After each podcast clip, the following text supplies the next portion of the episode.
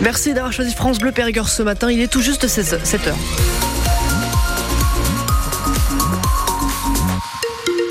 Oui, 7h du matin.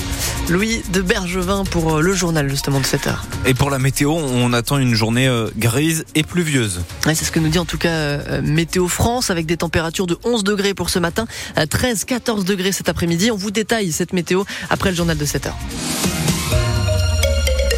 Les agriculteurs de la coordination rurale veulent de nouveau monter à Paris. Oui, les nouvelles promesses du Premier ministre hier ne suffisent toujours pas à leurs yeux. Gabriel Attal a promis une nouvelle loi Egalim, l'autorisation d'embaucher des saisonniers étrangers pour toutes les productions, ainsi que des aides pour l'installation des jeunes. Mais ce que veulent les agriculteurs, ce sont de meilleurs prix tout de suite.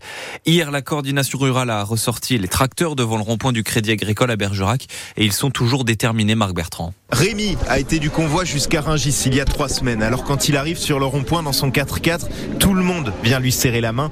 Son béret noir siglé CR sur la tête. Pour lui, il ne faut pas hésiter. Ah, moi, je pars à Paris euh, samedi, dans la nuit de vendredi à samedi. Ça, c'est sûr. Je monte à Paris. Et il saluait euh, le président? Ah, je sais pas encore.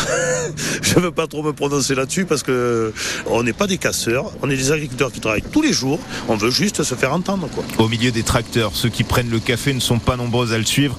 Ils se souviennent de leurs collègues placés en garde à vue au commissariat de Créteil. réservé, non ah ben. À Créteil Ouais, ouais, mais on va essayer de pas y aller quand même à Créteil. non, mais tu vas y aller. si, si, tu montes là-bas, tu vas y aller à Créteil. Claude ne part pas au salon. Il faut bien s'occuper des bêtes. Mais le quinquagénaire voudrait monter voir Emmanuel Macron. Monter au salon, il va falloir y aller pour essayer que tous ces politiques, euh, ils arrêtent de nous marcher sur les pieds. Soit on lui tourne le dos, soit on le hue, euh, parce que ça va plus, on marche sur la tête. Quoi. On n'y arrive plus, on a la corde autour du cou, on va mourir. On va mourir. Mais ils comprennent pas ça. Jusqu'ici, il n'avait jamais été syndiqué. Il vient de prendre sa carte à la coordination rurale pour pouvoir faire des actions dans des magasins et être couvert par le syndicat. La coordination rurale qui s'est invitée hier dans le magasin Intermarché de Kreis pour vérifier les projets et les produits étrangers euh, vendus dans les rayons. Ce matin, le syndicat organise une manifestation devant la, fédération, la fédération de chasse de la Dordogne et il réclame le droit pour les agriculteurs de tirer et de piéger des sangliers toute l'année dans leur culture parce qu'ils font trop de dégâts. Encore un calvaire tagué dans le même coin du Périgord vert. Cette fois, c'est à Saint-Pantaly d'Exideuil. Une nouvelle inscription en référence à l'islam a été découverte hier sur une croix en pierre.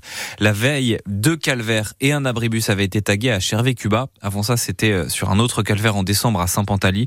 Les gendarmes de l'identification criminelle sont donc venus faire des prélèvements de peinture. Le maire a porté plainte hier, comme l'avait fait avant lui le maire de Chervé-Cuba. Misak Manouchian repose au Panthéon depuis hier soir, aux côtés de son épouse Mélinée. Ce résistant étranger arménien, fusillé en 1944, il a été panthéonisé hier soir dans une cérémonie présidée par Emmanuel Macron. Et à Périgueux, dans le même temps, une cinquantaine de personnes se sont réunies pour lui rendre hommage à l'appel du Parti communiste français dont il était membre. Un rassemblement auquel participait Lyubov, une jeune arménienne de 18 ans il y a quelques mois. Elle ne connaissait pas le couple Manouchian, mais elle a été très touchée par cet hommage. On ne pouvait pas ne pas être là. Pour rendre hommage euh, à un homme et une femme euh, de nos origines, euh, ça me touche parce qu'on n'en entend pas beaucoup parler de personnes arméniennes très souvent. Et le fait qu'ils aient lutté pour la France, c'est un modèle, je trouve, parce que j'adore la France et je veux aussi lutter pour la France. Donc pour moi, je trouve que c'est un modèle. Voir des gens qui ont lutté pour la France sans être français, ça me touche beaucoup. C'est un grand symbole quand même parce qu'il a pas beaucoup d'étrangers au Panthéon. Et pourtant, il y a beaucoup d'étrangers qui ont lutté pour la France. C'est très important, je trouve, de célébrer la mémoire. Ça transmet un message fort qu'il ne faut pas abandonner, euh, qu'il y a toujours des personnes pour lutter, il ne faut pas s'arrêter et 23 des compagnons d'armes de Misak Manouchian l'ont symboliquement accompagné. Comme lui, ils avaient été fusillés il y a 80 ans. Leurs noms ont été gravés à l'entrée du caveau. Vous pouvez retrouver euh, toutes les images hein, de cette cérémonie euh, à Paris hier soir sur le site internet de France Bleu Périgord. Le pont du Flé est fermé euh, aujourd'hui et demain. C'est le pont qui traverse la Dordogne pour aller à Saint-Avis-Saint-Nazaire en Gironde.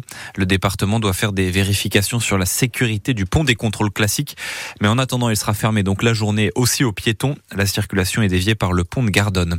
La SNCF limite le nombre de bagages à bord des TGV et des trains intercités. Maximum deux valises de 90 cm de haut et un bagage à main. Pour l'entreprise ferroviaire, il y avait trop d'abus. C'est un personnage du cinéma français qui s'est éteint hier. L'actrice Micheline Prel est décédée à l'âge de 101 ans, connue pour ses rôles dans Boule de Suif, Le Diable au corps ou encore Paradis perdu. L'acteur François Morel l'avait rencontré en 1996 sur un film de Gérard Jugnot. Il se rappelle de cette passion qu'elle avait pour le cinéma. Ah, c'était une actrice merveilleuse et puis c'était aussi une actrice qui était restée très curieuse toute sa vie. Elle habitait du côté de l'Odéon et elle avait un cinéma juste à côté de chez elle et tous les jours, pendant une période, elle allait au cinéma, elle allait découvrir les jeunes réalisateurs. Euh, elle s'intéressait profondément au cinéma, elle avait une grande curiosité. Il y a un truc que je trouve très sympathique chez elle, c'était un soir des Césars, ça devait être en 2004. Elle avait reçu un César d'honneur pour l'ensemble de sa carrière. Et j'étais allé la voir après. Et la, première chose qu'elle m'a dit, c'est j'ai mon pré-relais. Elle avait vendu sa maison de la Creuse pour en acheter une à la Roche-Guillon. Euh, le cinéma français s'était levé pour elle euh, quelques minutes avant, mais ce qu'elle retenait surtout, elle, c'est qu'elle avait un pré-relais. Et je trouvais que ça, ça lui ressemblait bien parce qu'elle aimait pas beaucoup les honneurs et c'était pas quelqu'un euh, qui se prenait pour la grande dame du cinéma pour, pour laquelle on aurait pu la prendre. Quoi. Micheline Prel était la doyenne des actrices françaises. Vous retrouvez aussi des images de sa longue carrière sur francebleu.fr et sur l'application ici. La FIFA a autorisé hier soir la Fédération française de football à mettre des micros sur les arbitres. Ça sera une expérimentation dans un premier temps pour entendre seulement les décisions après l'intervention de l'assistance vidéo. Ça va être testé dans le championnat de France féminin et peut-être aussi lors de la prochaine finale de la Coupe de France masculine. La chanson du finaliste de la Starac a été écrite par un périgourdin, par le chanteur Tibbs, le candidat de l'émission de TF1. Julien, qui a perdu en, finale au, début du mois, va sortir sa chanson comme tout le monde. Un titre donc écrit et composé par cet artiste qu'on connaît bien, Tibbs, qui est originaire du Bug.